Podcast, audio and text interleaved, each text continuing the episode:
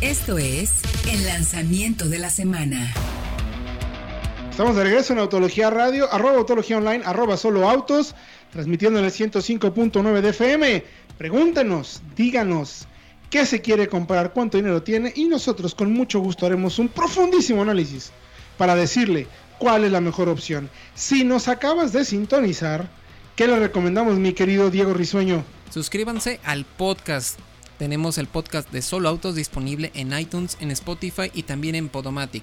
Les recordamos que también es muy interesante porque ya tenemos distintas secciones. Está la sección de Luisito y del hater. Digo, hay una sección.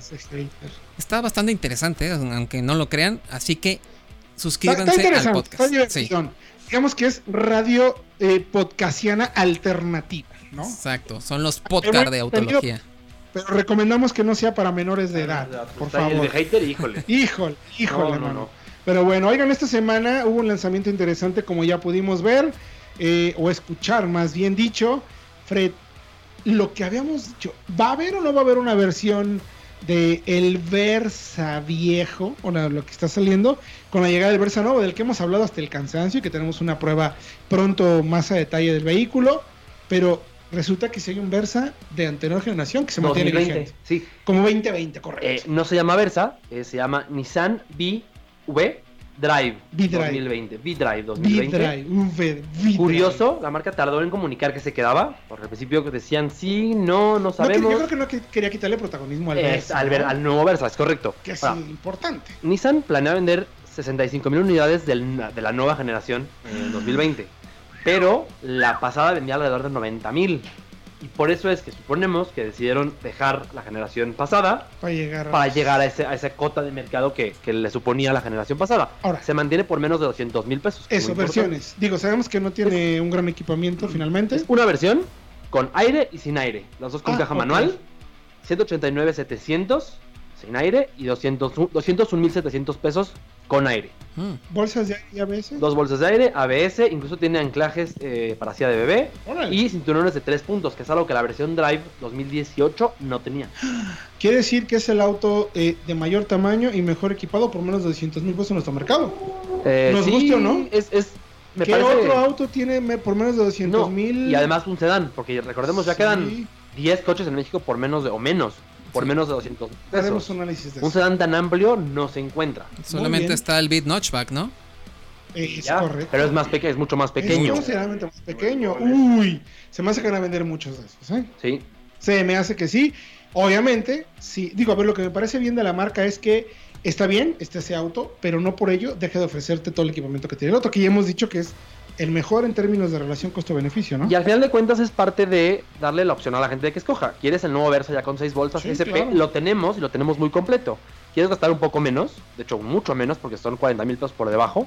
Tienes esta, Pero aún así no está mal equipado. No está mal equipado, tienes sus dos bolsas, su ABS, que es lo mínimo que exigimos en un auto para poder recomendarlo. Y para, para nada más, para ponerlo en perspectiva, compite principalmente con el Vento Stoutline 2020, que cuesta 214 mil pesos. Así es considerablemente más costoso. Órale, mm. órale, muy bien. Pues interesante, vayan a autología, como siempre, .com.mx y leanlo y díganos qué piensan, ¿se compraron ese auto o no? Manolito, manejaste también la nueva Acadia. Sí, pues ya yéndonos a un espectro un poquito más eh, al opuesto de lo que es este B-Drive. Eh, pues sí, GMC renovó su Acadia, recordemos, es esta crossover mediana que está entre, que está entre la Terrain y la Yukon, eh, seis o siete puestos y pues además de mejoras visuales o más bien modificaciones visuales, pues tiene cambios mecánicos, porque sí, tiene el 3.6 de 310 caballos que usa la Chevrolet Blazer, pero ahora, al igual que la Blazer, pasa de una caja automática de 6 velocidades a una de 9 cambios. Entonces, pues eso mejora de por sí el desempeño de este 3.6, que es un motor que personalmente nos gusta muchísimo, es un motor excelente. Sí, es de mis favoritos, ¿eh? Y la neta. Y además, pues modifican las versiones, porque ya no va a estar la versión All Terrain. La All Terrain se convierte en AT4. ¿En qué se diferencia, además del nombre? Mm. En que ya deja de tener estas llantas de tacos tan específicas y esta suspensión más propia para todo terreno se convierte en un producto un poco más versátil, pero no pierde esa función, esa funcionalidad extra de lo que es esta versión un poquito enfocada más a, a circular fuera de asfalto, porque el sistema de tracción integral, las dos versiones que se van a vender de acá son tracción integral, pero la AT4 tiene un sistema que ya tenía la All Terrain que le llaman Twin Clutch, pero no es por la caja, sino por el sistema de tracción integral, por el, por el conjunto de embragues. ¿Cómo se acoplan, no? Correcto. la forma en cómo se acoplan estos embragues y conectan el eje delantero o trasero y reparten la fuerza, pues hace que reaccione más rápido y de una mejor forma eh, pues a condiciones difíciles. En cambio, la, la Acadia Denali tiene un sistema de tracción integral permanente, digamos, más convencional y se diferencias por equipamiento. Ah, porque la AT4 tiene 7 puestos, la Denali tiene 6, tiene sillas tipo capitán en la segunda fila y trae más asistencias de seguridad, unos acabados distintos.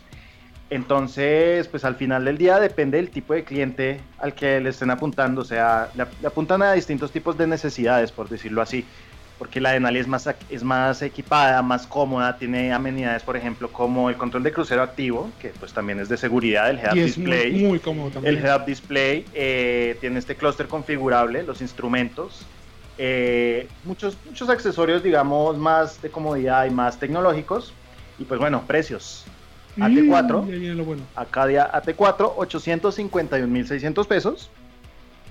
Y la Denali, 2020, Acadia de Nali 2020, 944.600 pesos. ¿Contra quiénes compiten por ese precio? Uy, pues es una, es una pregunta muy compleja porque recordemos que GMC, así sea una de las marcas de lujo junto a Buick y junto a Cadillac, más al nivel de Buick, eh, tiene como un enfoque un poquito más especializado a los que buscan un crossover un poco más aventurero. Entonces, está complejo. Un poquito mejor equipado también y con buena calidad de material. También imponente en imagen, ¿no? Sí, exactamente. Entonces. Ay, rudeza. Ah, sí, no, pero... Mira, podríamos ver competidores, por ejemplo, como un Infiniti X60, pero realmente no es el mismo enfoque, es mucho más para asfalto. Sí, claro. ¿Qué más me, gusta más. Una MDX, por ejemplo. una Acura, MDX podría ser Que también es un poco más urbana. Más urbana. Exacto. Podría ser muy similar la MDX pero la Acadia tiene ese enfoque un poco más rudo y es un poco más compactita, digamos que no es tan voluminosa como, como, estos otros. Además, ojo, eh, creo que la última generación de camionetas de General Motors son, personalmente me parece que están muy, pero muy bien terminadas. O sea, son grandes, realmente grandes rivales, ¿no? Sí, volviendo un poco a lo de nada más, al motor muy bueno, ese V6 con la caja de 9, lo probamos en Blazer, lo probamos en XT5 hace un par de semanas muy elástico. Y nada más mencionar, esta Acadia no se basa en la plataforma de la Traverse o de la Enclave, sino que está en una versión recortada, que es la de la Blazer y la de la XT5. Entonces es la, una de las únicas medianas con tres filas de asientos. Por eso dice Manuel que es más compactita que una MDX. o que agradece, agradece, que hayan cambiado la propuesta, porque la Acadia antes era casi una gemela de la Traverse y de la sí. Enclave. y ahora tiene una propuesta mucho más auténtica. A, mí me gusta, ¿eh? O sea, tuve oportunidad de ver las imágenes que compartiste.